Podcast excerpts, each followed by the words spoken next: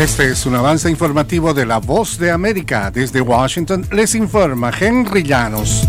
Una veintena de fiscales generales republicanos representan una demanda contra el gobierno de Estados Unidos por nuevas medidas migratorias. Nos informa Joconda Tapia. Una demanda contra el gobierno del presidente Joe Biden fue presentada por 20 fiscales generales republicanos referida al cambio en la política de inmigración que fue anunciada hace unas semanas para permitir el ingreso legal a Estados Unidos de 360 mil personas al año procedentes de Cuba, Haití, Nicaragua y Venezuela. La demanda presentada ante un tribunal federal de Texas acusa al gobierno del presidente Biden de crear los cambios recientes y de exceder su autoridad. Yoconda Tapia, Voz de América, Washington. En el último día de visita a Zambia, la secretaria del Tesoro de Estados Unidos, Janet Yellen, discutió sobre la producción de alimentos resistentes al cambio climático y efectos globales de la guerra de Rusia y Ucrania. En Zambia, donde pasó dos días, Yellen dijo que el hambre y la inseguridad alimentaria están presionando fuertemente a comunidades en todo el mundo. Está emprendiendo algunas acciones inmediatas para aliviar el hambre.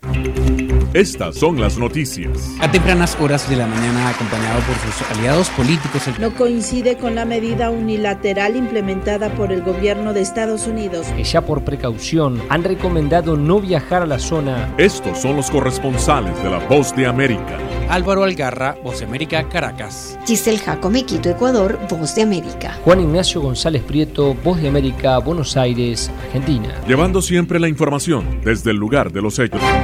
Autoridades mexicanas siguen de cerca el juicio contra el exsecretario de Seguridad Genaro García Luna y buscan recuperar dinero de posibles actividades ilícitas. Nos informa Sara Pablo. El gobierno de México busca a través de un juicio contra Genaro García Luna recuperar 700 millones de dólares y otros posibles activos. Así lo informó el presidente Andrés Manuel López Obrador. El Ejecutivo anunció que todos los días presentará un informe de lo que ocurre en el juicio que se lleva a cabo en Nueva York contra de quien fuera el secretario de Seguridad del expresidente Felipe Calderón, acusado de vínculos con el cártel del Pacífico. Sara Pablo, Voz de América, Ciudad de México. Tropas israelíes mataron a tiros a un palestino en la Cisjordania ocupada, según funcionarios palestinos.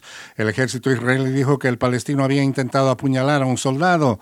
El Ministerio Palestino de Salud identificó al fallecido como Aref Abdel Nasser, de 20 años.